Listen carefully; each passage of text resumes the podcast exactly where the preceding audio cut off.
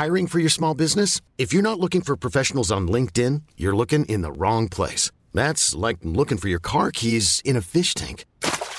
LinkedIn helps you hire professionals you can't find anywhere else, even those who aren't actively searching for a new job but might be open to the perfect role. In a given month, over 70% of LinkedIn users don't even visit other leading job sites. So start looking in the right place. With LinkedIn, you can hire professionals like a professional. Post your free job on linkedin.com slash achieve today.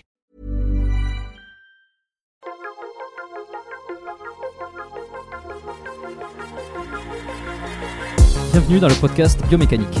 Je suis Jérôme Cazerolle, ostéopathe à Montréal, et dans ce podcast, je vous propose de partir à la rencontre de sportifs, d'athlètes et de spécialistes de leur domaine.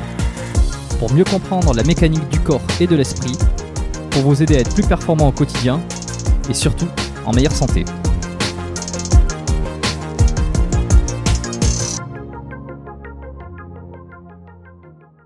Bonjour à tous et bienvenue dans ce nouvel épisode. Aujourd'hui, je suis accompagné euh, de Jeff Bonner. Euh, Jeff, bonjour et bienvenue sur le podcast. Bonjour. Comment est-ce que ça va? On a eu le temps un petit peu de discuter en off, évidemment, mais là, on est en public, les gens nous écoutent maintenant. Donc, euh, je vous redemande un petit peu comment ça va, comment vous sentez, quel est le temps en France, quelles sont les nouvelles? Eh bien, le temps en France, c'est un peu variable. Un jour sur deux, il y a du soleil. Là, aujourd'hui, c'est pas soleil, on se retrouve sur la côte d'Azur. Hier, on serait cru en Bretagne, vous voyez. Et donc, bah, écoutez, ça va bien malgré le, confinement. Bon, ça fait bah, depuis le mois de mars qu'on est qu'on est là-dessus, quoi. Bon, ouais. bon, moi je fais avec, hein, je fais avec. Bon, je suis pas trop malheureux puisque, enfin, moi je suis à la retraite, j'ai pas à me déplacer pour travailler, donc euh, j'ai ma salle de sport chez moi, j'ai mon mon studio de montage vidéo. Enfin, disons que je je m'embête pas, je je m'occupe. Voilà. Ok. Bon, on enregistre au moment où on enregistre cet épisode. On est euh, en novembre. donc euh, ici c'est pas les mêmes températures puisque je suis euh, actuellement et toujours à Montréal donc où il doit faire euh, autour de entre 0 et 5 degrés j'ai pas regardé ce matin et, et, vous me disiez en off justement c'était intéressant que vous avez passé 3 ans au Québec et que vous en avez gardé un bon souvenir alors je rassure tous les auditeurs on va parler on va parler sport on va parler musculation mais je trouvais ça juste intéressant d'avoir le petit avis de, de Jeff par rapport à ça non, non, il y a trois ans, je suis parti au Québec. Il y a trois ans, vous êtes parti au Québec, d'accord. Je suis resté 15 jours, voilà. Ouais, pour des vacances. Et ça s'est ça s'est super bien passé. Ah là là, je peux pas, on peut pas mieux faire. Formidable. Alors c'est quoi le souvenir que vous en gardez euh Au niveau au niveau de la culture, euh, j'ai plein plein d'images dans la tête puisque on est arrivé à on est arrivé à Toronto déjà. Bon, euh, moi j'ai toujours rêvé voir les chutes du Niagara, donc je les ai vus, je les ai filmés. J'étais sur le bateau avec ma caméra étanche. Bon, j'ai filmé ça, j'ai filmé plein de choses, quoi. Enfin, oh là là, je peux pas vous dire puisque j'ai fait une vidéo qui dure à peu près trois heures. J'étais voir les bisons, j'étais, comment dirais-je, à Ottawa, oh, j'étais partout. Mais le Québec, la ville de Québec, franchement, franchement, c'est là, je suis resté dingue, quoi. Ça m'a vraiment plu. Hmm. Hmm. J'ai pas encore eu l'occasion d'aller faire un tour. Ça fait, moi, ce qui me ça fait trois ans que je suis ici et j'ai été à Toronto, j'ai été à New York, évidemment. Hein. c'est un peu les destinations euh, où les Français euh, vont assez rapidement lorsqu'ils arrivent euh, à Montréal en, pour visiter. Mais par contre, j'ai pas été encore au Québec, à Québec, pardon, dans la ville de Québec, et on m'en a dit beaucoup de bien. c'est magnifique, hein, c'est vraiment l'occasion magnifique. il y a des choses qui m'ont surpris. Par exemple, la ville souterraine à Montréal. Mmh. Ouais, ouais. là, je, je me dis, c'est pas possible. Ah bah quand il fait froid, faut faut bien se, se mettre euh, sous terre. Hein. non non mais c'est vraiment beau beau et puis bon les gens sont super sympas. Euh, ils venaient nous voir dans la rue, nous accoster. Vous êtes français avec leur accent un peu à la Garou, à la Céline Dion. Vous êtes français, tout ça. Oui, ils nous indiquaient des choses. Euh, j'ai trouvé qu'ils étaient vachement sympas quoi au niveau de l'accueil. Euh, les gens sont J'ai l'impression que là-bas les gens sont heureux quoi. C'est pas exactement la même façon d'aborder les choses. Euh, je dirais pas que la culture est complètement différente, faut pas déconner non plus. C'est pas comme si euh, on était en, au Japon où là pour le coup c'est vraiment vraiment différent. Mais euh, je suis d'accord sur le fait que euh, les, les, les, approches, les, la façon de, de, vivre, en tout cas d'appréhender les choses est un peu différente. La façon de, de se comporter aussi, c'est plus cool. Euh, j'ai l'impression, moi aussi, ça fait un moment que je suis ici, et puis on est tous d'accord, hein, de tous ceux qui sont expatriés, que euh, l'ambiance est quand même un petit peu plus positive. Euh, et on doit avouer que c'est pas les mêmes contraintes actuellement qu'il y a en France, sans, sans juger, mais bon, ça va donner envie à tout le monde de venir, ce qui est tant mieux hein, d'un côté. moi, je dis tout le monde, tous les gens qui me disent le Canada, donc moi j'ai fait un Blu-ray, j'aurais montré. Oh, ils m'ont dit mais c'est formidable. Et puis en plus j'ai rajouté les musiques canadiennes, tout ça. Mais euh, non, mais vraiment, je pense que moi, c'est un de mes plus beaux séjours. Hein. C'est un de mes plus beaux séjours. Au niveau de l'accueil et tout, j'ai eu, j'ai eu les larmes aux yeux quand j'ai pris l'avion, hein, quand je suis rentré, puisque nous, on a pris le guide dans nos bras, quoi. On était tellement heureux. On avait l'impression de le connaître depuis toujours.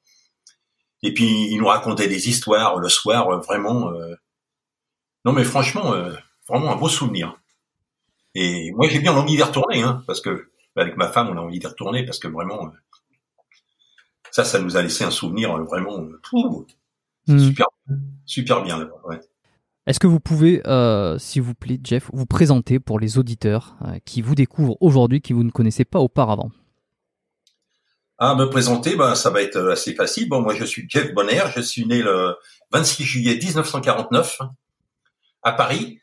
Et euh, donc, euh, bon, comme tout le monde, hein, j'ai été à l'école. J'ai pas très très bien brillé pendant les études, mais c'est pas pour ça qu'on est un idiot. Hein. Guy de Graine, c'était un cancre. Michel Drucker, Michel Drucker n'a même pas son certificat d'études. Voyez Donc tout ça, ça veut rien dire. Et puis euh, donc, j'ai toujours été attiré par le sport. Et puis, mais ce qui m'embêtait un peu dans le sport, c'était surtout les horaires, parce que les horaires, c'était toujours après après 17 heures, entre 17 heures et 21 heures et puis euh, donc euh, fallait fallait aller au sport à ce temps-là. Et puis bon, moi moi ça me casse un peu les pieds après le boulot ou même après un peu après l'école.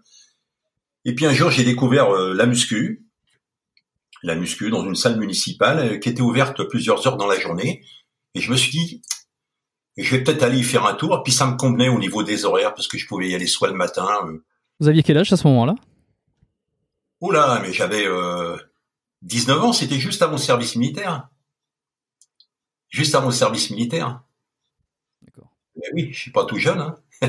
Donc, ben ouais, parce que 49, ça fait euh, ouais, 60, 70. Eh ben oui, je suis plus près du grand, je, suis plus près du grand truc du petit, comme on dit euh, chez nous. Ah, c'est formidable, vous, commencez, vous continuez à vous entraîner et euh, c'est exactement euh, une des raisons pour lesquelles je voulais vous avoir sur le podcast. Et euh, d'ailleurs, voilà. Michel Garampolo, c'est ça qui nous a mis ah, en contact. Et disons que j'ai commencé la muscu comme ça, puis Bon, ça me convenait parce que bon, je pouvais y aller un peu quand je voulais. Euh, on demandait, les, on demandait un peu les, des fois les clés aux gardiens qui étaient très sympathiques. Je me suis pris au jeu et puis euh, un jour j'ai changé de salle. J'étais dans une salle qui était un peu plus, un peu plus équipée. Et puis donc après, je, avant je suis parti à l'armée, bien sûr. À l'armée j'ai continué parce qu'on avait l'haltérophilie, on avait tout ça, donc euh, j'ai continué là-bas. Et puis j'ai rencontré un, un vieux prof de un vieux prof de muscu qui s'appelait Christian Dancal, qui est très connu dans le milieu du body. Enfin, les anciens, eux, ils le connaissent bien. Moi, je m'entraînais dans une salle, la salle des cheminots, là-bas à 7, c'était très sympa. Lui s'entraînait et euh, il m'a posé des questions sur la musculation et il m'a dit ce qui est important dans la muscu, c'est la longévité. Et il m'a sorti une chose que je ressors souvent. Il vaut mieux faire un beau vieux qu'un beau jeune. Et ça, il vous a dit ça à quel âge? Vous aviez quel âge lorsque Moi, j'avais j'avais j'avais 20 ans quand il m'a dit ça. Est-ce que ça vous a parlé? Ah mais il y a intérêt. Ouais, ah, même à 20 ans, ça vous a parlé? Parce qu'aujourd'hui, euh, quand on dit ça à quelqu'un qui a 20 ans, je suis pas certain que ça lui parle hein, de, de, cette histoire-là de faire un, bon vieux. Pas grand chose, hein, les jeunes maintenant des fois. non, mais qu'est-ce que je voulais Donc il m'a sorti ça. J'étais bon, j'étais militaire. J'allais m'entraîner. Euh, bah, j'allais m'entraîner à partir quand on avait le quartier libre le soir à 5 heures et tout. Et puis euh, lui, il était là. il était de, il, il était sous le Cap d'Agde beaucoup, sous le Cap d'Agde il était. Moi j'étais à 7 à l'armée, dans le golfe du Lion. Et il m'a sorti cette phrase-là, que j'ai encore sortie l'année dernière d'ailleurs, vaut mieux faire un beau vieux qu'un beau jeune. Pour lui, la musculation, c'était la longévité. Bon, pour lui, briller pendant 2-3 ans, c'était pas, c'était pas utile en fin de compte. Voilà, ce qui, lui, c'était la longévité, il fallait être en bonne, santé. Donc moi, j'ai, Bon, moi, c'est ce que j'ai fait en fin de compte. Donc, j'ai continué à m'entraîner. Tout ça. je suis sorti de l'armée. Et puis, je me suis entraîné. J'ai fait donc des compétitions. Et puis, un jour, on m'a demandé de, de passer la ligne jaune. Vous voyez? C'est-à-dire? Euh, Passer la ligne jaune, c'est de, enfin, de, de tricher un petit peu, quoi. Et alors, euh, je me suis dit, oh là là là là. comme euh, je connaissais pas mal de gens du body à l'époque, à l'époque, il n'y avait pas tous les compléments alimentaires qu'il y a maintenant. Il y a des super compléments alimentaires, il y a des boutiques partout. On peut trouver beaucoup de, des vitamines, de, des choses pour progresser, pour pas être fatigué, tout ça. Mais avant, il y avait recours à des choses un peu bizarres. Peut-être que maintenant aussi, ça doit se faire. Hein. Alors, j'ai envie de creuser un petit peu là pour parce que déjà de un, je suis curieux et euh, et les, auditeurs sont curieux aussi. tout le monde est curieux. L'être humain est curieux. quand vous dites tricher et euh, des produits. Euh, vous parlez de quoi exactement Qu'on soit sûr de quoi on discute? Bah, des, produits, des produits un petit peu illicites, quoi. Des produits illicites. Mais moi, ça m'a, moi, ça, c'est des trucs qui m'ont fait peur. D'ailleurs, moi, les, les médicaments, ça me fait, ça me fout toujours les jetons déjà. Quand je dois prendre un truc, je dis dix fois la notice. Je me renseigne. Et puis euh, bon, euh, des fois j'en prends la moitié puis je les fous en l'air. Vous voyez, prendre des médicaments quand on a la crève et tout comme ça. Tout ce qui est piqûre, moi je fuis, je fuis tout ça quoi. Il y a, il y a que les moustiques qui me piquent en fin de compte. Voilà. Mais, euh, Ok, donc en fait, on vous propose de passer de l'autre côté euh, de la barrière pour des compétitions. Alors la, première fois que ça vous arrive, est-ce que c'est pour euh, une compétition ou c'est des fois pour aller, plus loin, mais moi je vais vous dire, on est quand même tenté quand même. Hein. On est un peu comme tenté, un peu comme les ados, la cigarette, l'alcool. On est un peu tenté en fin de compte. on se dira peut-être pour aller plus loin, je sais pas. Mais moi, mon entraîneur m'avait dit, tu seras jamais un grand champion parce que tu réfléchis trop et tu n'es pas à 150% dans, dans, dans, la muscu. Il faut être à 150%, il fallait pas réfléchir euh, des conséquences, tout ça. Moi, ça m'emmerdait un petit peu parce que je me suis dit, oh là là, puis j'avais vu tellement de copains, en fin de compte, euh, bon, ça allait pas trop, quoi, en fin de hmm. compte. Euh, et ça, c'est toujours autour de la vingtaine? Ben, disons quand on est ado, puis quand on a 20, euh, entre 20 et 23 ans, déjà on est peut-être un peu plus... Euh, c'est plus facile à nous convaincre quand on, que quand on en a 40 ou 50, quoi. On est jeune, on tout un peu, un peu comme euh, les jeunes comme ils sont, ils veulent foncer. Quand ils sont en voiture ou en mobilette, ils veulent foncer, ils veulent foncer. Puis en body, on est un peu pressé, quoi. On veut, on, veut aller de l'avant, et puis on voit des. En fin de compte, on, on regarde toujours ceux qui sont dessous de nous et puis on se dit, oh là, moi je vais être comme eux, quoi, en fin de compte. Et moi, je me suis posé la question, et puis je me posais toujours ce, ce truc, euh, il vaut mieux faire un beau vieux qu'un bon jeune. Et j'ai préféré, euh, j'ai préféré aller sur la, longévité, en fin de compte.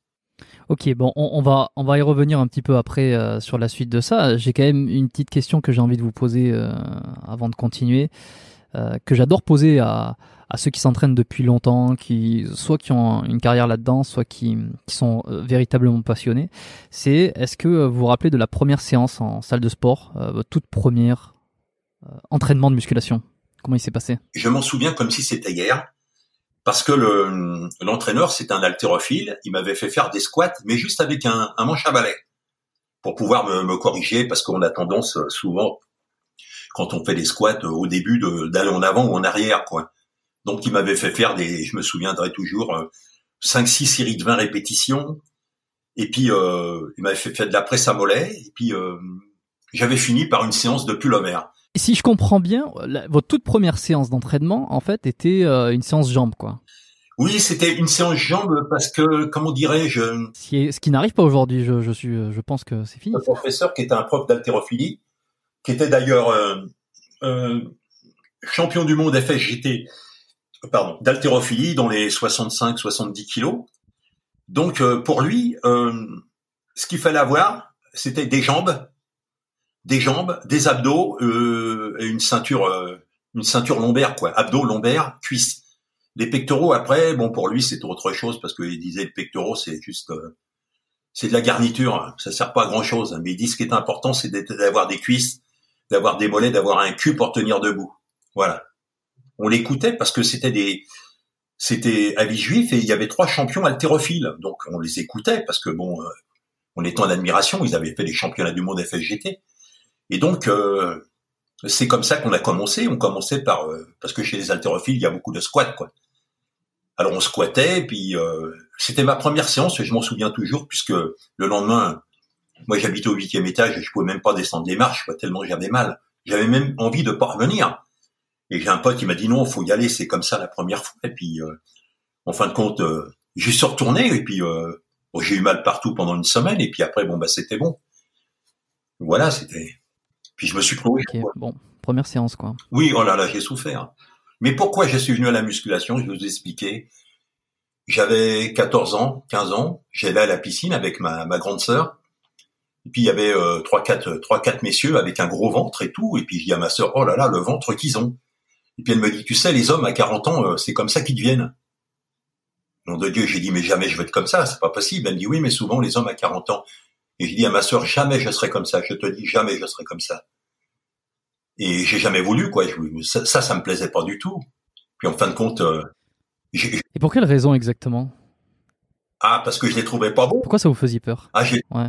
Non, parce que je trouvais que parce qu'on me disait toujours oh 40 ans c'est pas vieux c'est pas vieux alors je disais merde ils sont jeunes ils ont du ventre mais qu'est-ce qu'ils font quoi? Bah, tout le monde n'avait pas de ventre mais ceux-là ils m'ont frappé parce qu'ils avaient du ventre ça devait être euh, trois trois collègues de boulot ils devaient bosser ensemble et manger ensemble et j'ai trouvé ça non non j'ai dit à ma sœur non je veux pas être comme ça c'est pas possible elle m'a dit tu sais souvent les les gens à 40 ans et moi, j'ai dit non, non, je veux pas être comme ça. Il faut euh, ah non, il faut pas quoi. et voilà, donc euh, c'est comme ça que je me suis dit non, c'est pas possible.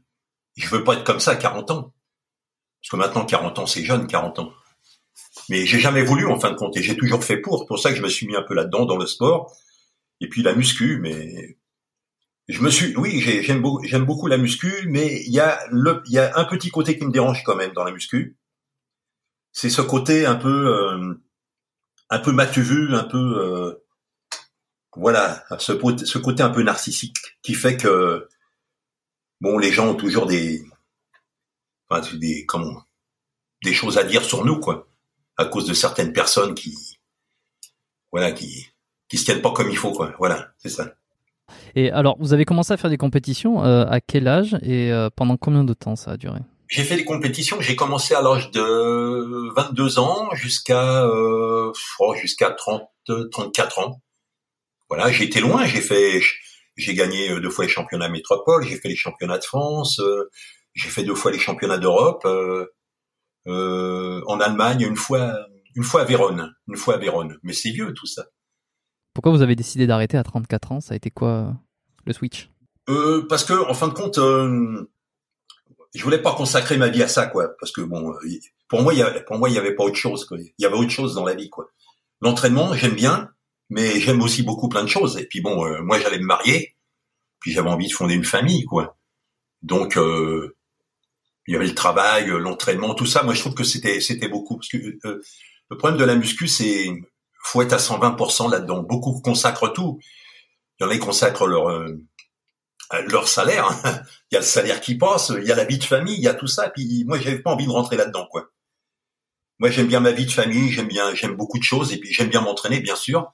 Mais il y a plein de choses que j'aime, et il fallait, on, m'a fait comprendre qu'il fallait être à 150% là-dedans, et moi, à 150%, je peux pas. Il y a trop de belles choses dans la vie, puis la vie, elle passe vite.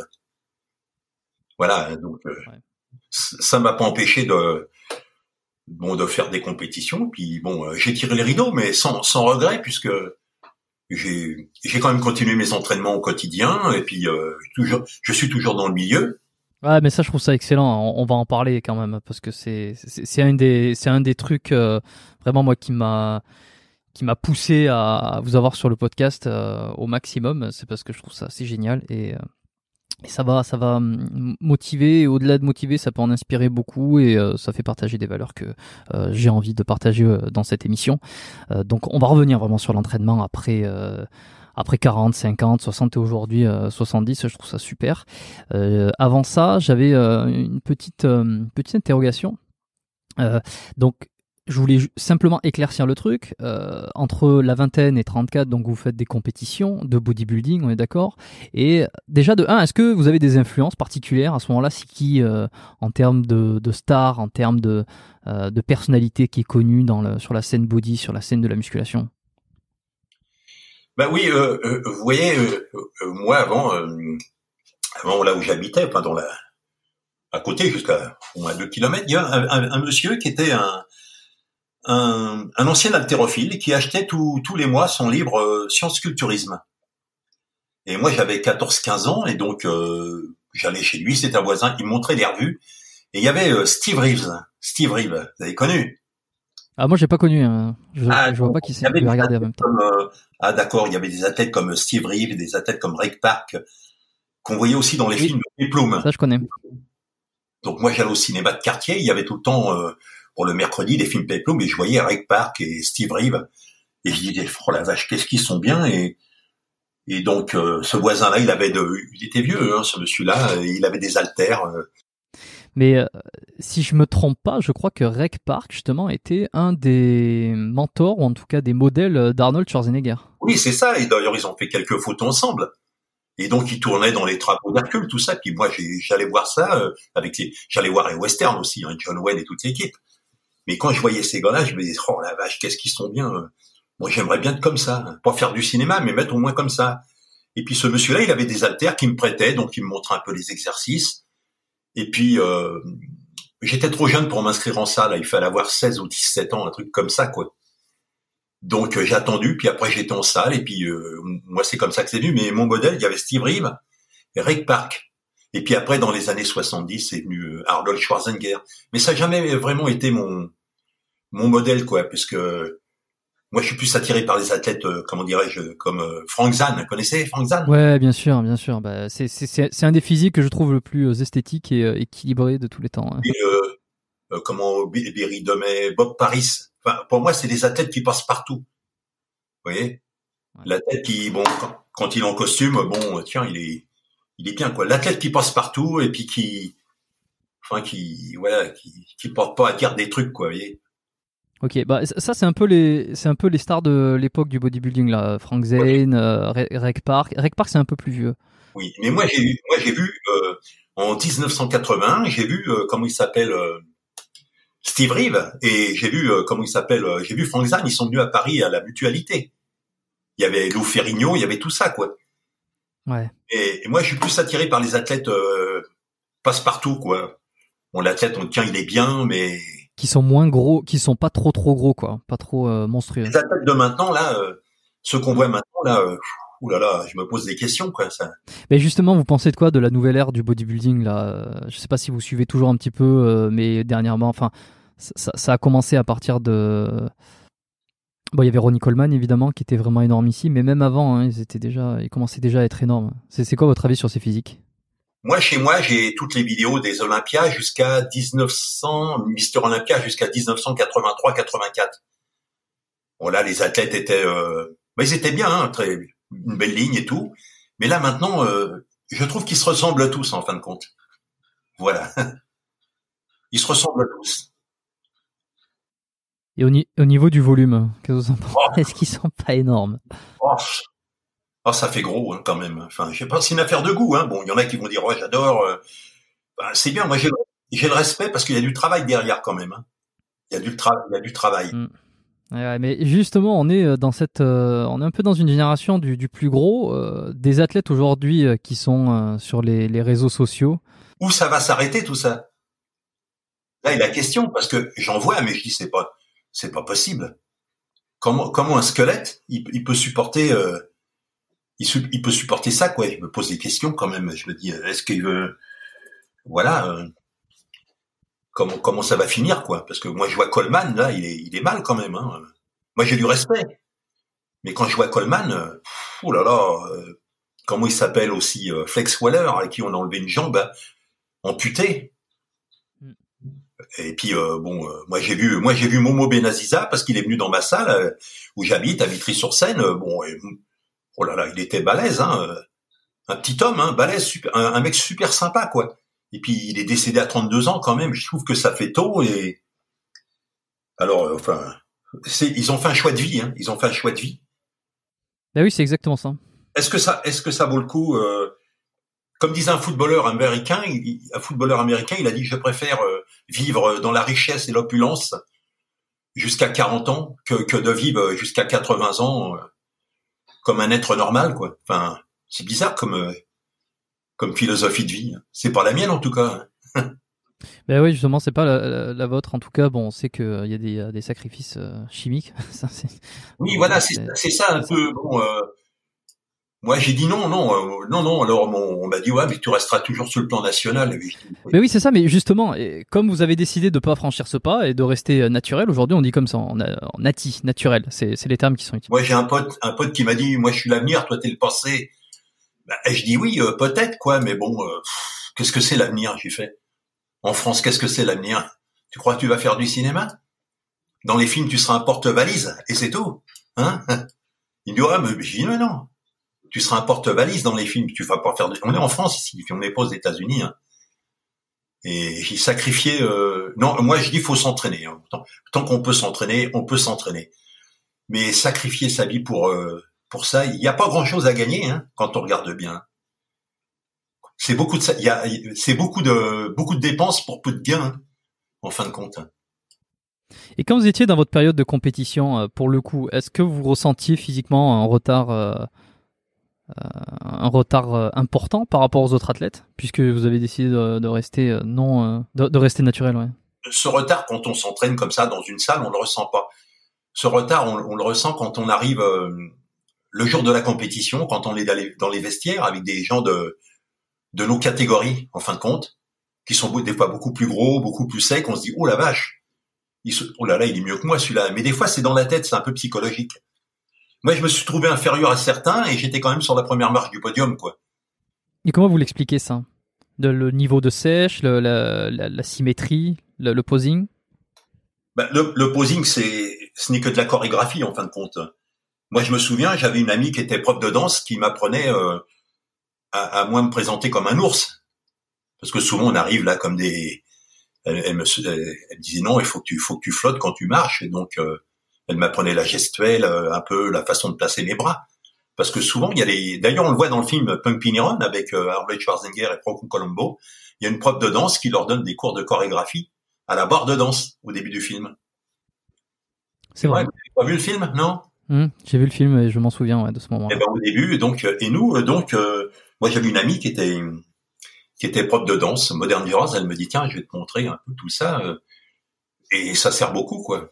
Le posing, c'est un truc pour ceux qui connaissent, bon, voilà, ils savent, hein, mais euh, la plupart des, gens, même ceux qui sont dans la musculation mais qui font pas nécessairement de compétition, euh, ils savent pas. Euh, et moi, je, moi non plus, je ne savais pas jusqu'à que je le découvre que le posing était vraiment presque un art à part entière, que c'était un vrai travail. J'avais enregistré un podcast avec Jordan Belloun Jolie justement, c'était le podcast 36. Si les auditeurs veulent aller l'écouter, qui ne le connaissent pas, on avait parlé de, de un peu de tout ce qui est l'art du bodybuilding et on avait discuter du posing aussi, quoi. Et que ça avait vraiment une importance. Et puis, en fonction de comment on se pétait, comment on se présentait, les lumières, euh, qui avait vraiment, euh, c'était une, une, danse, quoi. Parce que le, le posing. Vraiment quelque chose. Oui. Pour le posing, vous n'êtes pas obligé d'être musclé pour être euh, faire du posing. Vous voyez, nous, on avait un. J'étais dans une salle et il y avait un, un prof de danse, un chorégraphe du Paradis Latin, qui venait apprendre la chorégraphie. Le mec, il avait, il était bien, mais il n'était pas musclé mais il, il, il faisait de l'expression corporelle. Donc il apprenait à certains body à avoir une certaine expression sur scène euh, pour être un peu. Euh, on prend l'exemple d'un danseur, par exemple, un danseur classique. Quand il porte sa partenaire euh, au-dessus, la fille, elle doit faire 50 ou 52 kilos, il a toujours le sourire. Vous avez remarqué? Il n'a pas le visage qui se crispe. Hmm. Voilà. Donc il nous expliquait ça. Un danseur de rock and roll, quand il fait tourner la fille autour de lui, il a toujours le sourire. Il en bave, hein, mais il a toujours le sourire. Alors il nous apprenait l'expression corporelle et l'expression du visage. Ça veut dire ne pas grimacer quand on faisait des pauses. Il fallait que ce soit facile, il fallait que les gens euh, que les gens nous regardaient aussi le visage, donc il fallait que le visage soit gracieux. Souvent dans les compétitions, d'ailleurs, on entend les, les copains qui souris, souris, n'oublie pas de sourire. Parce que le gars il pose et puis il sourit pas. C'est important de sourire. Il y a, donc il y a le sourire, il y a le posing, la musique. Et puis il faut faire des poses aussi euh, selon sa morphologie. Faut pas dire tiens lui fait des poses comme ça, je vais faire des poses comme ça. Faut se connaître quoi. Faut se dire tiens ces poses là elles, elles me vont, je vais faire ça quoi. Justement, ça m'intéresse là. Euh, j'adore la morphologie moi. C'est un peu mon truc. Enfin entre autres. Comment, euh, c'est quoi les conseils que vous pourriez donner à quelqu'un euh, C'est en fonction s'il est petit, s'il est grand. Euh, vous avez des exemples précis de de, de, de position, de posture à adopter selon la morphologie? Ben, disons pour, pour, moi les poses, euh, ça veut dire faut faut faire des poses un peu personnalisées. Faut pas essayer de copier un athlète qu'on qu'on admire en fin de compte. Tout le monde peut pas faire les poses comme Frank Zan. Ouais. Bon, chacun sa morphologie. Hein, c'est un peu comme les empreintes digitales. Il faut, il faut, je pense qu'il faut faire des poses, mais qui nous conviennent. Souvent, on entend des gens, t'as vu les poses qu'il fait, oh, il devrait pas faire ça. Oh, il a, il a pas le corps pour faire des poses comme ça. Il faut, je pense qu'il faut, il faut il faut travailler en vidéo et puis il faut travailler euh, devant une glace Et puis il faut être conseillé quand même par quelqu'un à côté qui dit euh, quelqu'un qui a déjà fait euh, du body, voilà, ou qui fait de la danse, qui pourra dire tiens voilà, euh, fais plutôt comme ça, place plutôt tes pieds comme ça, tout ça. C'est tout un truc. Hein. C'est il faut il faut faut pas arriver comme ça à la compétition puis dire moi je vais poser comme ça quoi. Il faut travailler. Il n'y a pas que l'entraînement hein, dans le body de compétition. Il y a aussi après l'entraînement souvent ils vont ils vont dans la salle où il y a des glaces partout, la salle de danse et puis ils, travaillent leur, leur pose, leur chorégraphie en musique et, voilà parce que il faut pas travailler les pauses au dernier moment parce que travailler euh, euh, faire des pauses c'est vachement fatigant en fin de compte. Hein. Faire une minute de pause c'est c'est compliqué quoi. C'est très très compliqué. C'est il faut s'habituer. Ça ça fait partie de l'entraînement le posing aussi. Voilà. Bon, vous avez arrêté les compétitions donc euh, à l'âge de 34. Euh, vous avez continué à vous entraîner. Là, depuis ce moment-là, euh, est-ce que vous, vous avez fait des pauses des fois ou ça a toujours été entraînement tout le temps, tout le temps, tout le temps Vous n'êtes jamais arrêté? Jusqu'à aujourd'hui. Hein. 70. Je rappelle quand même parce que je ne sais pas si on a bien retenu, mais vous avez aujourd'hui 70 ans. donc une forme qui semble olympique. Je le dis jamais aux jeunes filles, mais n'importe comment quand elles me voient, elles me croient pas. mais je le dis jamais. ouais, mais ça, je, ça, je, j'y, crois moi à ça. Là. Et mon, mon pote Michel Garoppolo, lui, il, il se gêne pas de le dire. voilà. ouais, et, et, d'ailleurs, c'est assez marrant parce que avant que vous me disiez euh, votre date de naissance, euh, euh, c'est vrai que au téléphone, enfin on n'est pas au téléphone, mais en tout cas en enregistrement, en entendant votre voix, c'est pas euh, l'âge que je vous aurais donné en, premier. J'aurais plutôt tablé autour, rien qu'à la voix, hein, à la voix, à la façon de parler, j'aurais tablé autour de autour de, de 50, quoi, 50, 60. Pas plus, pas plus. C'est vrai que la voix elle change avec les avec la décennie, elle peut changer aussi. Bon, alors vous avez toujours, vous êtes toujours entraîné, euh, ça n'a pas bougé. Et euh, c'est quoi votre routine actuellement et, alors, est-ce que vous avez toujours la forme Les barres, elles, sont descendues Vous avez adapté vos entraînements Comment vous avez évolué? Disons que moi, j'ai jamais été euh, à la recherche des performances. Je m'entraîne toujours avec des charges moyennes entre 10, 12, 15 répétitions. la force, donc, un entraîneur m'a dit, tu seras jamais un homme très très fort parce que tu as les bras longs. Et j'ai les bras longs, pas comme les singes, mais les bras longs. Donc il faut euh, les gens qui sont très puissants, souvent, euh, ont les bras euh, un peu plus courts que moi. J'ai les bras un peu longs, c'est un peu à mes origines puisque moi mon père est mon père est africain, ma mère est française, donc je suis assez j'ai les bras longs quoi pour ainsi dire. Donc je on m'a dit que je serais jamais fort, donc j'ai essayé d'être puissant, mais ça passe pas. Voilà. Donc quand c'est comme ça, ben il faut pas faut pas continuer, il faut prendre un entraînement qui, qui convient à, sa morphologie, quoi. Voilà, donc euh, je m'entraîne quotidiennement. Euh, bon, des fois cinq fois, six fois par semaine, puisque j'ai la chance d'avoir la salle à la maison aussi. Et donc euh, j'ai mal nulle part, pour ainsi dire, puisque j'ai jamais euh, vraiment fait des barres exceptionnelles. C'était quoi, par exemple, vos barres les plus hautes? Oh, J'ai jamais fait plus de 145, 150 au développé couché, hein, c'est tout. Ok, c'est tout. je pense qu'il y en a beaucoup qui vont rigoler parce que c'est déjà beaucoup. Non, non, mais c'est pas, beaucoup, hein. Non, mais tous les gens vont rigoler. Il y en a qui vont rigoler des body. Ouais, mais au squat, au squat, j'ai jamais passé. Euh, allez, euh, soulevé de terre, j'ai dû faire quoi 200 soulevés au squat, euh, j'ai pas fait plus. Hein. Mais il y en a, ça les fait rire parce qu'ils font peut-être 300 et tout ça. Mais bon, peut-être qu'à 70 ans, ils font plus 300, quoi. C'est ça le problème, quoi. Enfin, chacun fait son truc. Mais moi, j'étais, euh, disons que j'ai jamais eu un ego surdimensionné pour dire, euh, voilà, je suis, je suis plus fort, je m'en fous. Moi, ce qui m'intéresse, c'est la longévité, en fin de compte. Voilà. Et est-ce que vous avez déjà eu des blessures dans, en musculation? Eh ben non, justement, non. J'en ai, j'en ai jamais eu, justement. Jamais. Jamais eu de blessures, de petites douleurs, petites des tendinites, spasmes, déchirures? Le problème des fois muscu, c'est quand, quand un type, des fois, il a mal quelque part Bon, euh, moi j'en connais hein, autour de moi qui, quand ils ont eu des blessures ou des trucs, bon, ils vont voir le docteur, donnez-moi ça pour pas que j'aie mal. Et puis ils se trappent, ils vont se trapper par exemple, et puis ils vont travailler sur la douleur. Donc peut-être qu'ils prennent des choses qui vont endormir la douleur, mais la douleur elle est toujours là quand elle se réveille. Et Parce que le, le, corps, en fin de compte, il y a un signal, il y a un signal quand on sent que ça va pas. Faut se dire, ouais vache, bon ça va pas, je vais peut-être changer, parce qu'il y a possibilité de faire d'autres exercices. Il y a des gens qui arrivent pas à faire le développer. Euh, le développer nuque parce qu'ils ont mal, mais ils peuvent faire les élévations latérales, le développer devant, et puis maintenant il y a des super machines. Je pense que quand on a mal quelque part, faut pas insister, parce que après ça peut empirer, et puis euh, après ça peut être six mois d'arrêt, quoi. Moi, j'ai jamais eu trop mal. Bon, j'ai eu euh, bon quelques trucs sciatiques, mais ça, c'était pas dû à, c'était pas dû à ça. Comment ça fait mal? C'est horrible. oui, bah, je... alors j'ai jamais eu moi-même, hein, euh, mais évidemment, je vois souvent euh, régulièrement des personnes en consultation qui ont des sciatiques et. et C'était pas dû, c'était pas dû à l'entraînement. C'était dû à autre chose. Mais j'ai jamais, je me suis jamais vraiment blessé et bon, par exemple, il peut arriver que des jours on soit plus fatigué que d'autres. Donc si je suis fatigué, je vais dire bon, je vais faire un petit entraînement, mais sympa. Je vais pas puiser, je vais pas puiser dans mes réserves. J'écoute mon corps. Mon corps faut qu'il récupère. Moi, je suis fatigué, j'ai dit bon ben, je remettre l'entraînement à demain et puis on verra bien. Mais c'est hyper intéressant. Excusez-moi, je vous coupe euh, parce que euh, là, c'est un point que j'ai envie de creuser un tout petit peu. Cette mentalité de euh, j'ai une douleur, j'ai un petit souci, donc je fais un petit entraînement léger, ou alors je force pas, ou je remets au lendemain, c'est pas si grave. Cette philosophie-là, est-ce que vous l'avez développée les, dernières années, les 10, 20, 30 dernières années, où ça a toujours été le cas Parce que, euh, on le disait tout à l'heure, hein, quand on est jeune, on a un peu tête brûlée. Et euh, aujourd'hui, bon, euh, en ce qui me concerne, j'ai 30 ans. J'ai cette, alors, je suis ostéopathe, donc j'ai un peu cet état de, cette vision de la santé. Et puis, je vois des, des gens, et puis, c'est un peu mon boulot aussi. Donc, j'arrive à, moi, quand j'ai une douleur, à ne pas m'entraîner, à, ou en tout cas à faire des entraînements qui sont légers, et essayer de voir un petit peu plus long terme.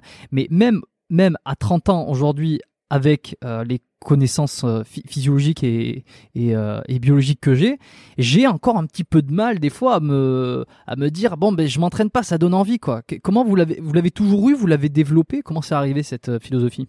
Bon déjà j'ai un de mes meilleurs amis qui, qui, qui, était kinésithérapeute maintenant, il est à la retraite.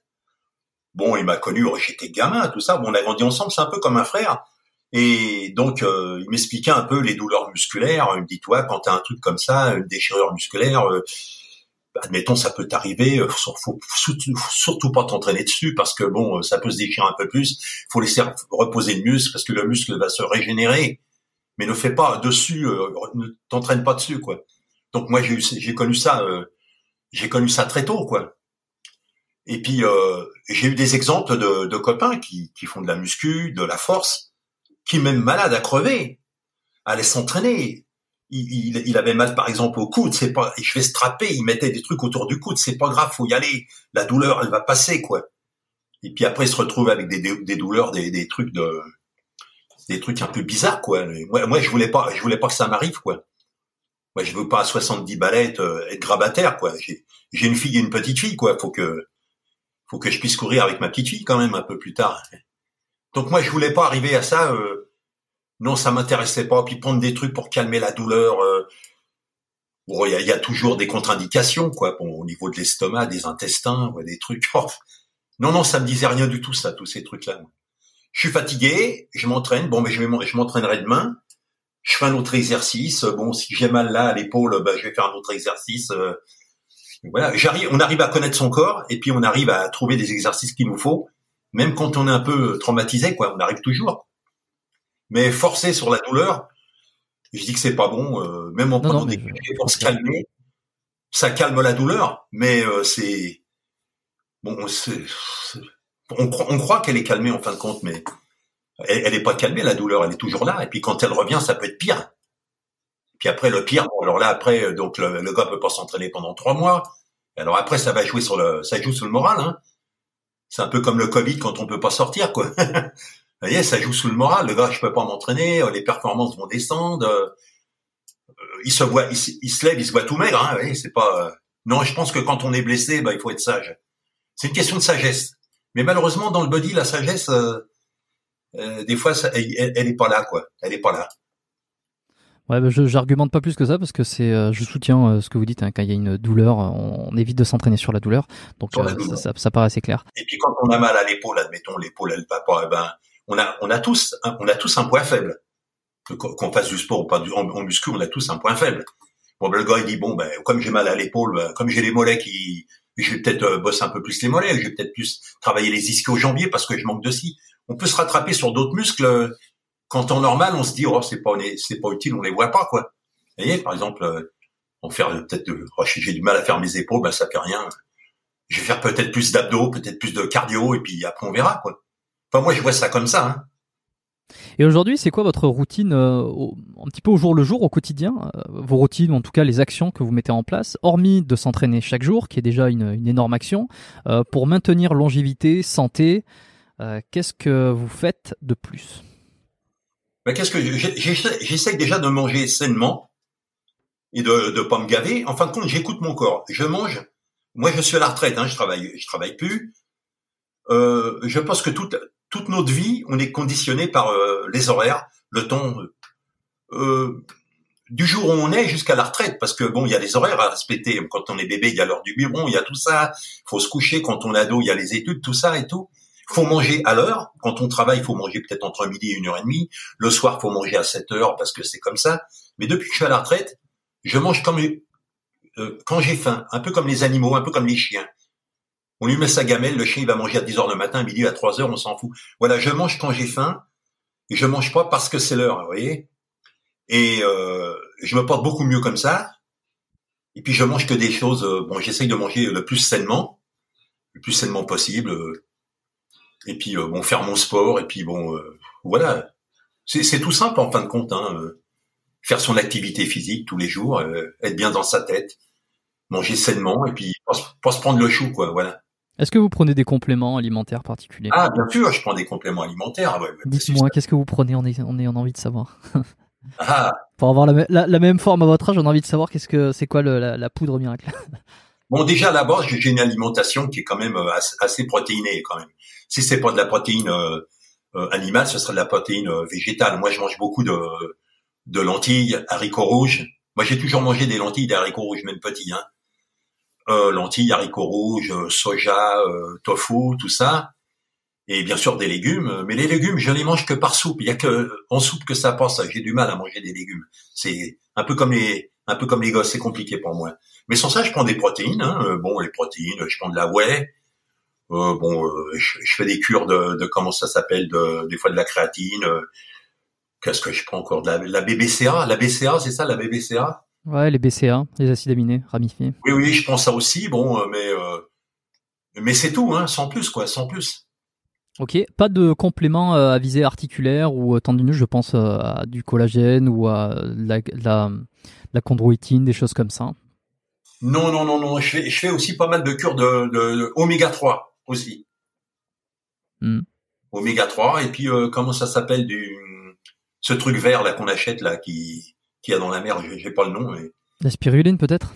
La spiruline, voilà, de temps en temps, tous les trois mois, une cure de spiruline. Voilà. Ok, j'ai jamais pris de la spiruline, moi. Euh, c'est euh, oh, ce que vous recommandez? Bah, Il y en a en poudre, il y en a en gélule. Bah, c'est pas très bon, c'est pas très bon au goût, quoi. Faudrait que je demande à Michael Gundil, tiens, je pense que euh, lui pourrait me dire exactement. C'est bon, c'est pour la santé. Et puis de temps en temps, euh, quand j'arrive à en trouver, une cure de gelée royale. L'hiver, c'est très très bon ça aussi. Bon, j'essaye de rester euh, bon le plus naturel possible quoi parce que je pense que maintenant avec les compléments alimentaires qu'on fait maintenant ce qu'il n'y avait pas ça fait 20 ans ou 30 ans je pense qu'en muscu un athlète il peut arriver quand même à un, à un beau niveau à un beau niveau sans passer la ligne la ligne jaune comme on dit voilà et quelle différence vous avez noté dans votre forme? Est-ce que vous sentez quand même qu'il y a une euh, il y a une fatigue qui arrive plus vite depuis euh, là si on compare votre entraînement en ce moment enfin votre routine d'entraînement euh, vous avez donc on le rappelle évidemment 70 ans continuez à vous entraîner 5 6 fois par semaine. Quelles sont les différences que vous que vous constatez par rapport à il y a 20 30 40 ans? Peut-être sur la récupération sur la force est-ce que vous avez perdu de la force? La, la, masse musculaire a diminué aussi naturellement même si vous continuez à vous entraîner? Ben non, justement, bon, moi, ça fait 30 ou 30 ou plus que ça. Euh, moi, je m'entraînais des fois un peu comme un idiot parce que j'allais plus loin que, mes ressources, que mes ressources. J'adaptais pas mon entraînement euh, euh, tellement quoi. Allez, je pouvais, je pouvais encore, je pouvais encore. Il y a toujours des gens qui nous poussaient pour aller plus loin. Mais là, j'ai adapté mon entraînement à mon âge, en fin de compte. Et alors, comment on s'entraîne à 70 ans? C'est, on, j'ai envie de savoir voilà, quand on, ça fait une trentaine d'années, on dit l'avenir dans la muscu, on va faire mal, on va faire de la compète, on fait tout ça, quoi. Mais arrivé à un âge, euh, notre avenir, il est, il est derrière nous, en fin de compte. Ce qui nous intéresse, c'est euh, juste nous maintenir physiquement. Donc moi, j'ai un entraînement qui est approprié à mon âge, en fin de compte. Voilà. Disons que la force, je peux pas dire j'en ai, j'en ai fait beaucoup, Mais euh, ça va, ça pousse bien encore, ça pousse bien encore. Mais euh, voilà, ce que je recherche, c'est surtout, euh, c'est surtout durer longtemps, quoi, durer longtemps. Donc la fatigue, la fatigue aussi, et des fois elle est due aussi quand on s'entraîne, on va au travail, on a une vie active. Mais moi, étant à la retraite, la fatigue, je la sens pas pour ainsi dire, parce qu'une fois que j'ai fini de m'entraîner, moi, je peux, je peux faire la sieste, je peux récupérer comme je veux, quoi. C'est pas comme un actif, un mec qui bosse, qui va s'entraîner à 18 heures le soir. Moi, je suis chez moi, je m'entraîne, euh, je m'entraîne quand je veux. Si je suis fatigué avant, je me repose avant. Euh, si je suis fatigué après, je me, je mais je suis rarement fatigué, pour ainsi dire, puisque j'ai plus de vie, j'ai plus de vie professionnelle. Mes, entraînements ne durent pas plus de, pas plus d'une heure, en fin de compte, avec des, des, des, des temps de repos de 30 secondes, pas plus. Et donc, euh, je cherche pas le, je vais pas au bout. Disons que quand j'ai fini mon entraînement, je suis encore capable de descendre, d'aller faire mes courses et je sens aucune fatigue en fin de compte. Voilà, c'est un truc que je ressentais, euh, ça fait une trentaine d'années. Au niveau de l'organisation et du programme d'entraînement, est-ce que vous êtes sur euh, un split, comme on appelle ça, donc une, une découpe des, des, des, différents muscles par semaine, ou quel est le format que vous avez choisi, en tout cas que vous pratiquez actuellement? Ah ben là, donc euh, étant chez moi, j'ai la possibilité de m'entraîner, euh, enfin deux, deux fois par deux fois par jour. Bon, je vais vous donner un exemple. Par exemple, euh, le, lundi, je vais faire pectoraux le matin entre 9h et, 10h, et le soir entre 18 et 19h, je vais faire biceps triceps. Je coupe mes entraînements en deux. Je fais pas un entraînement total parce que c'est ça qui risque de fatiguer parce qu'avant, quand j'étais actif, il y avait ça, il y avait le boulot, il y avait tout. Donc, fallait que je groupe mon entraînement. Là, je peux m'entraîner en, deux fois. Le lendemain, je vais faire euh, euh, dorso, le matin. Le soir, je vais faire abdos. Le mercredi, je vais faire euh, euh cuisse, cuisse, mollet, euh, biceps, triceps. Donc, en fin de compte, euh, je ressens pas, je ressens pas tellement la, je ressens pas la fatigue, puisque mon entraînement, il est, il est divisé en deux. En fin de compte, je m'entraîne en fin de compte comme, comme les grands champions, mais mhm. pas dans le but d'être un champion. Donc euh, j'ai adapté mon entraînement parce que je connais mon corps. Depuis le temps, depuis le temps, je connais mon corps. Je sais ce qui est bien, ce qui est pas bien. Et donc moi j'ai adapté mon entraînement comme ça. Peut-être d'autres qui ont mon âge vont l'adapter autrement. Mais moi ça me convient. Deux, séances, euh, une séance le matin d'une heure et une de 45 minutes le soir. Ça me, convient très bien avec euh, avec une journée ou deux journées de repos. Ça dépend le samedi ou dimanche. Mais le dimanche, je vais faire du cardio puisque j'ai un, vélo, un, un, bike chez moi. Je vais faire du cardio pendant une heure euh, en regardant ma série préférée. Voilà. je me suis adapté mon entraînement à mon âge, sans me fatiguer, pour essayer d'aller le plus loin possible. Mais je fais pas ça pour, euh, pour me montrer ou pour euh, pour dire voilà c'est moi Jeff et tout. Non non non, je suis content. Et vous connaissez beaucoup de personnes de on va dire, de cette même tranche d'âge qui s'entraînent, qui continuent à faire du, du, bodybuilding, de la musculation, du culturisme? J'en ai vu, j'en ai vu, mais bon, disons que, enfin, moi, je trouve ça un peu euh, arriver à un âge euh, pour prouver quoi Qu'on a un beau papy Non, je vois pas, je vois pas le truc, euh, franchement. je vois pas, je vois pas le coup de se défoncer après 65 ans comme ça c'est un peu comme euh, au, boulot, quoi. Bon, à 65 ans, bah, on laisse le boulot, on part à la retraite. Euh, on continue si on veut travailler, faire son jardin, bricoler chez soi. Mais monter sur scène à 70 ans, je trouve que, oh, je sais pas, moi. Moi, déjà, à 35 ans, ça, ça me cassait les pieds, quoi. J'y allez, c'est bon, euh, t'as fait ce que t'avais à faire, t'es content. Mais là, après, non. Moi, je me vois franchement pas, à mon âge, encore monter et puis me faire, me faire applaudir et tout, non, franchement. Et vous en connaissez beaucoup euh, quand même de, de, de, de bodybuilders, de seniors, comment on appelle ça euh, Oui, dans les, plus de 60 ans, ouais, dans les plus de 60 ans, il y en a pas mal, hein, ouais. Dernièrement, j'ai été à l'Open des Corsaires à, Saint-Malo, ouais, il y en a beaucoup, ils sont bien les gars, hein. ils sont bien. Hein. Alors qu'est-ce qui les pousse? À continuer si euh, vous, vous voyez pas trop d'intérêt personnel à ça? J'ai eu, l'exemple d'un athlète une fois qui avait, qui avait mon âge, enfin je, parle de ça, ça fait 5 ans, il montait sur scène et quand je lui ai dit, mais on a fait des compétitions ensemble. J'ai fait, rappelle-toi, ça fait 30 ans. Pourquoi tu montes sur scène encore? Parce qu'il m'a dit, tu sais, il avait besoin d'être applaudi, il avait besoin d'être adulé, d'être reconnu. Parce qu'en fin de compte, euh, des fois, je me pose la question si c'est pas de la reconnaissance. Ce besoin d'être, euh, je sais pas, je vois ça comme ça, hein, d'être applaudi, d'être d'être reconnu. Euh, voilà, monter sur scène, arriver à un je, je sais pas, on est on est papy je trouve qu'il y a, on peut s'entraîner, bien sûr. Aller voir les copains euh, à l'entraînement, aller, voir les copains au concours, les encourager, même leur donner des conseils par notre expérience.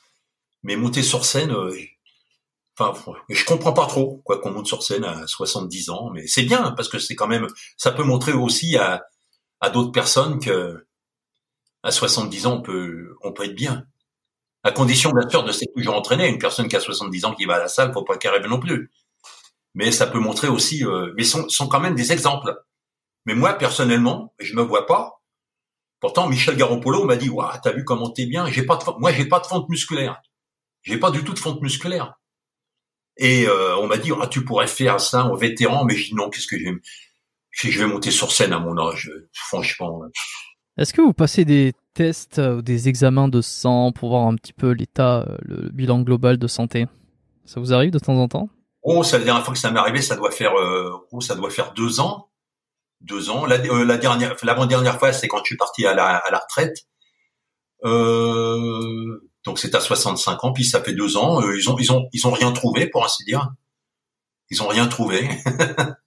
ils ont peut-être rien voulu me dire non plus, hein. On sait pas. Oh. En général, quand ils trouvent quelque chose, ils, ils disent. Hein. ouais, mais n'importe comment, je vais vous dire une chose, les toubis, c'est un peu comme les garagistes.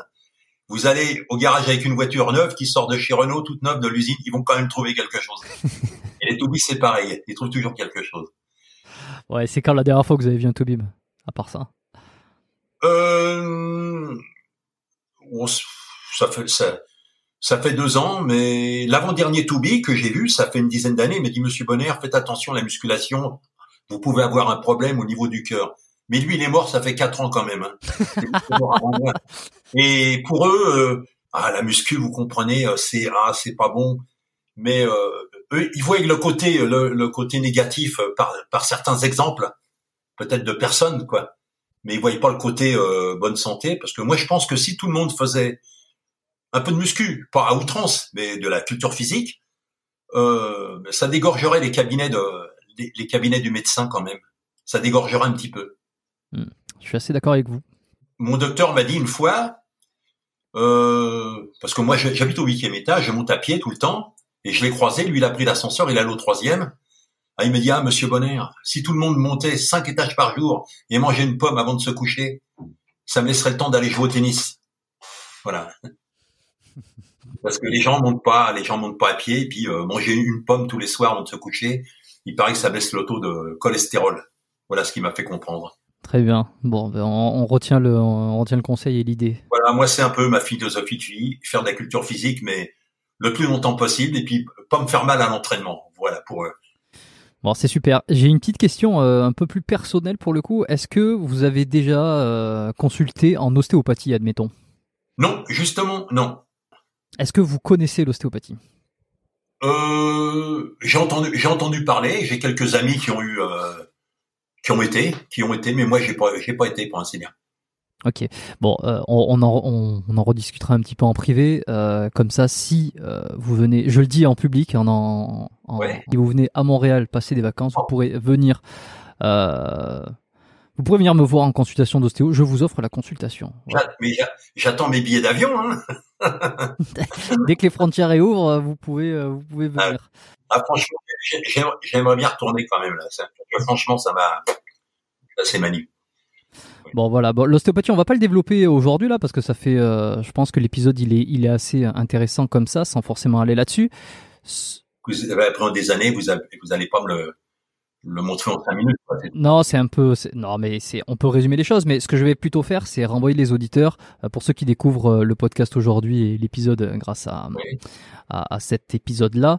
ce que je peux faire, ceux qui sont curieux, qui veulent en savoir un peu plus sur l'ostéopathie et en quoi elle peut aider les athlètes, les sportifs. Le, moi, j'adore travailler avec la, morphologie aussi. Je les renvoie peut-être sur des épisodes comme l'épisode 43 avec Alexandre Offray, où on parle un peu des différences et euh, des différentes idéologies qu'il y a entre l'ostéo et la kiné. Vous allez comprendre pas mal de choses euh, sur la santé, le corps. Euh, je peux vous renvoyer aussi à un épisode que j'ai fait avec tout simplement Thomas Desroux aussi. C'est un, des premiers épisodes, le podcast numéro 9. Et euh, ça va vous donner une bonne vision de ce qu'est euh, l'ostéo. Il y aura d'autres, il y aura d'autres épisodes qui vont venir, et puis l'épisode avec David Keane aussi que j'ai enregistré, l'épisode 50, qui, qui n'est pas sorti au moment où on enregistre cet épisode, mais qui le sera lorsque cet épisode sera en ligne. Épisode 50, David Keane, qui est un, une personne qui est qui est pas c'est pas un influenceur, c'est pas quelqu'un qui a qui a des, tas de personnes sur les réseaux. Par contre, c'est un ostéo qui a un parcours hyper intéressant et on a eu des discussions qu'on pourrait qualifier de plus ou moins privées habituellement et euh, qu'on qui sont partagées euh, sur ce podcast, euh, donc sur les réflexions qu'ont les thérapeutes, sur ce qu'ils se disent, sur comment on voit les choses, comment on voit la, prise en charge d'un patient, comment on voit justement les différents types de, de, de, patients qu'il y a entre celui qui n'a pas conscience de son corps, celui qui a conscience de son corps euh, qui fait du sport. Et ça ça revient parfaitement euh, à ce qu'on disait aujourd'hui. C'est c'est-à-dire euh, faire du sport, euh, s'entretenir, c'est ça change quand même la donne, à la fois pour soi. Hein, on, voit bien euh, que bon, vous tenez une forme euh, incroyable, et puis ça change aussi beaucoup de choses pour le thérapeute. Et, et non pas qu'il faille nous faciliter la tâche absolument, mais c'est ça vous ça facilite la tâche à vous aussi quand vous avez une douleur et que vous prenez conscience que vous êtes actif dans votre guérison et que et que vous êtes ben, conscient de votre corps tout simplement, ça sera beaucoup plus simple de guérir avec euh, l'accompagnement d'un thérapeute, que ce soit un ostéo ou autre chose. Donc euh, voilà, euh, petite publicité pour cet épisode avec David Keane que moi j'avais adoré enregistrer. et puis j'ai adoré enregistrer cet épisode aujourd'hui aussi avec Jeff, c'était super. Ça m'a fait plaisir, hein. je, je craignais au début parce que c'est la première fois. Hein. C'est la première fois. Bah, il faut une première fois à tout. J'ai été interviewé plusieurs fois hein, en direct au salon du fitness à Paris, plus ou, plusieurs fois, bon, sur ma façon de voir les choses et tout. les gens étaient contents d'ailleurs. Mais là, ça m'a fait plaisir parce qu'un podcast, euh, comme Michel Garoppolo m'a dit, j'écoute Michel, j'ai pas l'habitude, il me dit vas-y, tellement insisté. Mais Michel, c'est un, ami. À chaque fois qu'il me dit un truc, je dis écoute, ça me casse les pieds. Et puis à chaque fois que j'y vais, ben, je suis vachement content. Voilà. Bah, alors on lui passe le bonjour et on le remercie, hein, Michel. Ouais, ouais, c'est un super pote, Michel. Ouais, j'adore. Et c'est un très très bon photographe, un très très bon photographe. Bon, pour finir ces épisodes, j'ai toujours l'habitude de poser euh, trois petites questions de fin qui sont toujours les mêmes. Euh, on va voir euh, comment vous allez vous en sortir. non, il n'y a pas de piège. Première question, si on pouvait revenir dix ans en arrière, quel est le meilleur... Alors dix ans, bon, peut-être... on va dire 30 ans. On va essayer d'adapter ça à la situation d'aujourd'hui. Si on pouvait revenir 30 ans en arrière, quel est le meilleur conseil que vous aurez besoin d'entendre? Le meilleur conseil? Ah ben... Mais. Vaut mieux faire un beau vieux qu'un beau jeune, c'est tout.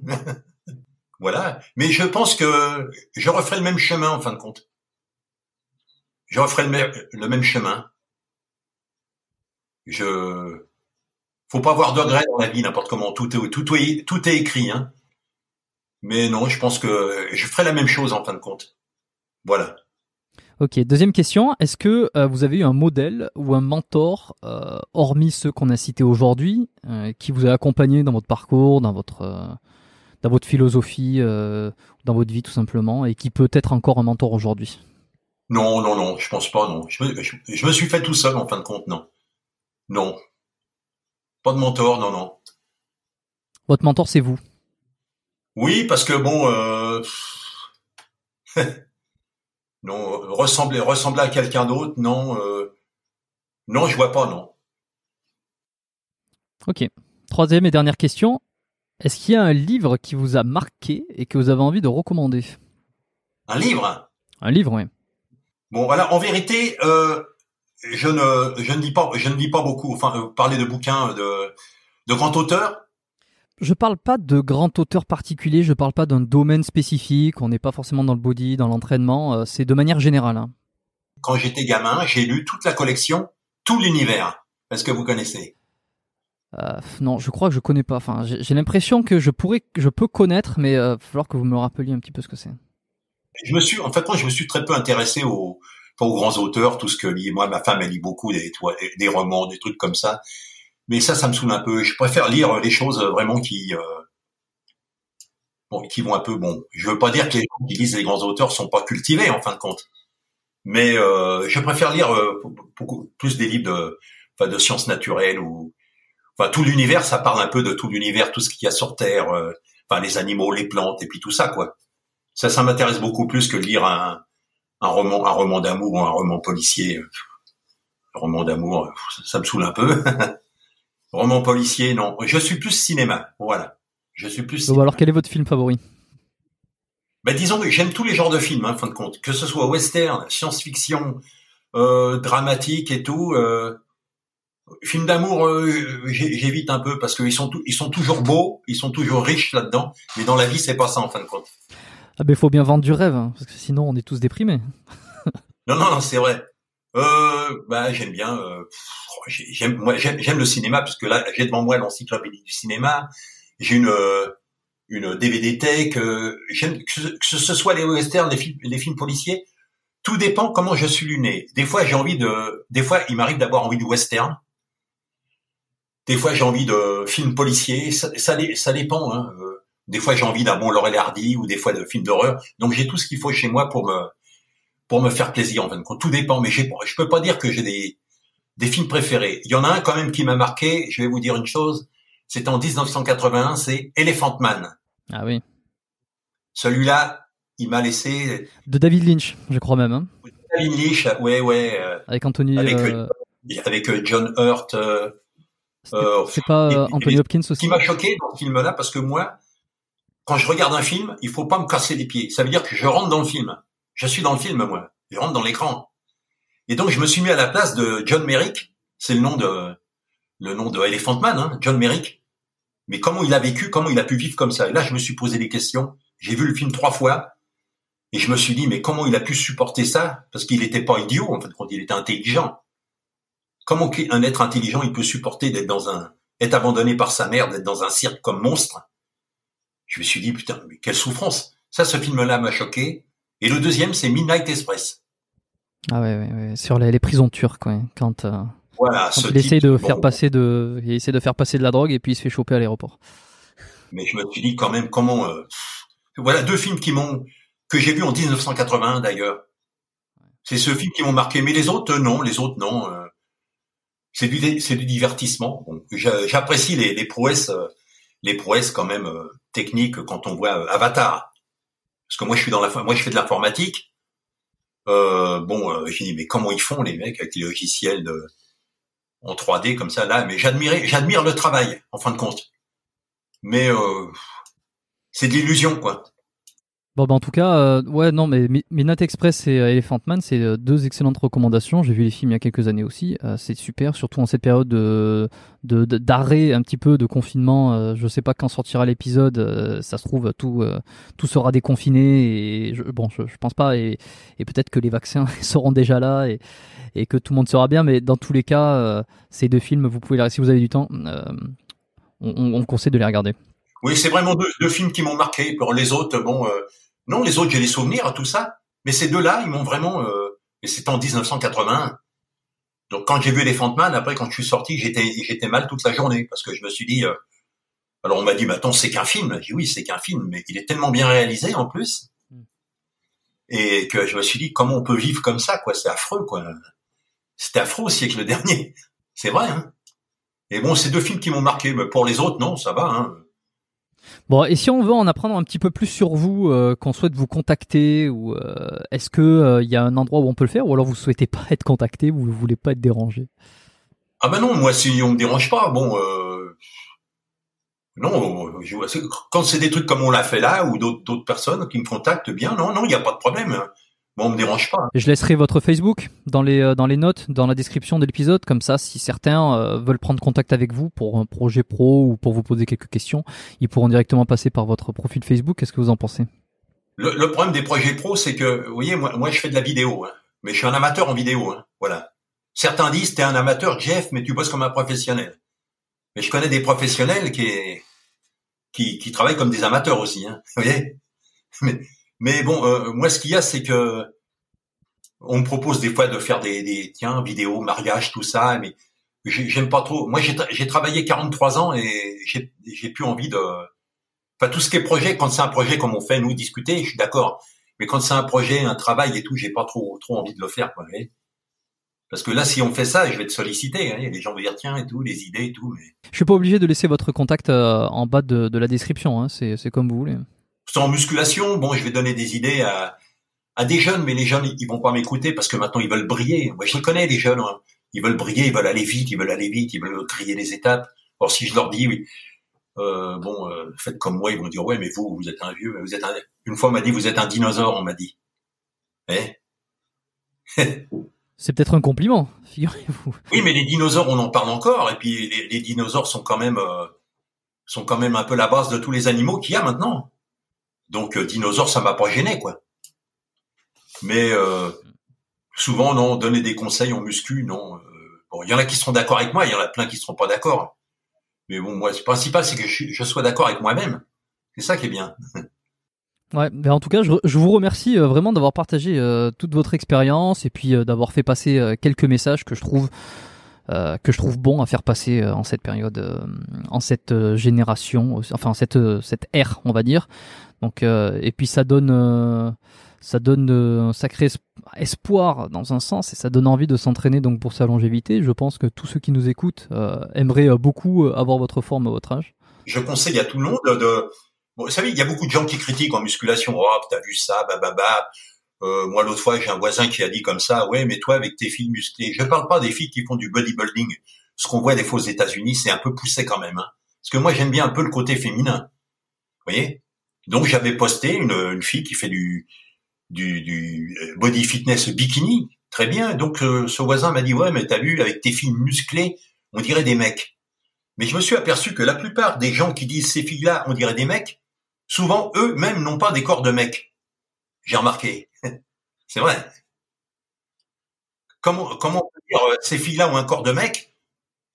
Et en se regardant dans la glace et en n'ayant déjà pas un corps de mec nous-mêmes, quoi. Voilà. C'est quoi un corps de mec? Voilà. Parce que dans, le règne animal, comme j'ai dit, dans le règne animal, euh, les femelles sont actives. La lionne, elle va à la chasse. Le lion, il reste à regarder les petits. Les guenons, elles vont cueillir les fruits. Les mâles, ils gardent les petits dans le règne animal, les femelles sont euh, la montre la, la montre religieuse. Pareil. Elle, elle, fait l'amour et elle bouffe le mâle. Bon, non, mais c'est vrai, des exemples comme ça. Et puis, euh, pourquoi elle, ressemble, ressemblerait à un mec? Dans les courses hippiques, les juments et les et chevaux et courent ensemble. C'est mixte. on voit souvent la jument qui a gagné le le cheval. Ah ouais, mais dit non, je vois pas pourquoi un corps de mec non, ressemblez déjà vous à des mecs avant de juger, j'ai dit. Je me suis fait engueuler, bien sûr. Mais enfin, je m'en fous, c'est ma façon de voir. Bah super, je trouve que c'est une excellente conclusion. J'ai envie d'en rester ici parce que je trouve ça très drôle et en même temps, euh, assez sensé. Euh, je rappelle pour tous ceux qui ont écouté ce podcast sur YouTube, euh, je sais pas s'il y en a, il y en a pas beaucoup. Hein, généralement, les gens les écoutent sur sur les autres plateformes, mais je tiens justement à le préciser. Les podcasts sur YouTube, c'est bien, mais vous pouvez aussi les écouter sur Apple Podcast, qui est l'application pour iPhone, ou même sur Spotify que vous pourrez retrouver sur n'importe quelle. C'est une application que vous pourrez retrouver partout. toutes les applications de podcast.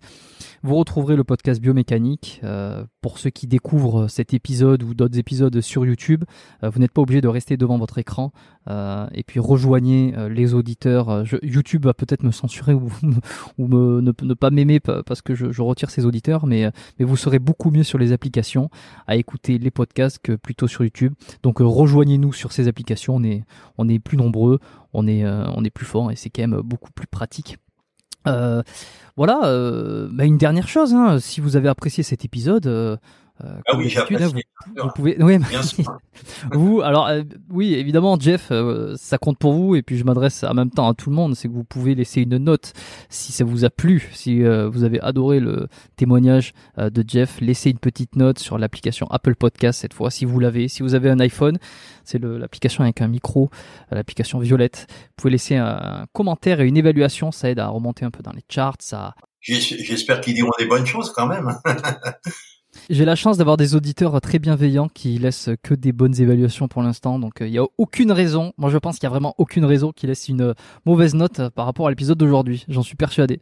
Euh, je vois pas qui qui pourrait ne pas être d'accord. Et puis, s'il y en a qui sont pas d'accord, dites-le moi en privé, ça sera une super occasion d'en discuter, justement. voilà. Et puis, partagez cet épisode, envoyez-le à vos amis, partagez-le sur, le sur les réseaux sociaux, propagez la bonne parole. Par contre, en, privé, je vais vous envoyer l'adresse d'une de mes meilleures amies, qui est une praticienne aussi.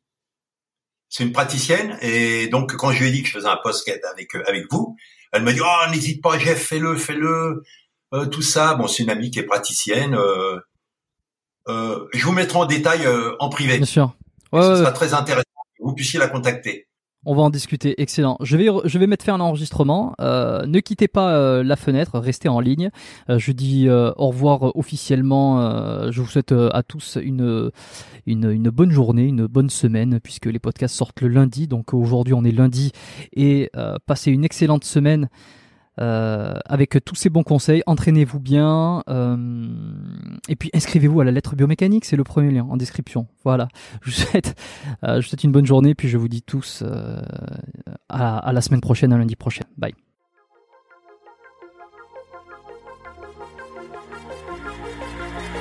Merci d'avoir écouté cet épisode du podcast Biomécanique jusqu'au bout. Vous pouvez l'envoyer à deux de vos amis ou le partager sur vos réseaux sociaux. Merci également de lui mettre une note de 5 étoiles avec un petit commentaire sympa. C'est ce qui me permet de mieux ressortir dans les classements. Laissez-moi votre email sur biomécaniquepodcast.com slash lettres et je vous enverrai l'épisode de la semaine ainsi que la lettre biomécanique une fois par mois où je vous partage mes meilleurs conseils et recommandations. Vous avez écouté le podcast Biomécanique, je suis Jérôme Cazerolle et je vous dis à très bientôt.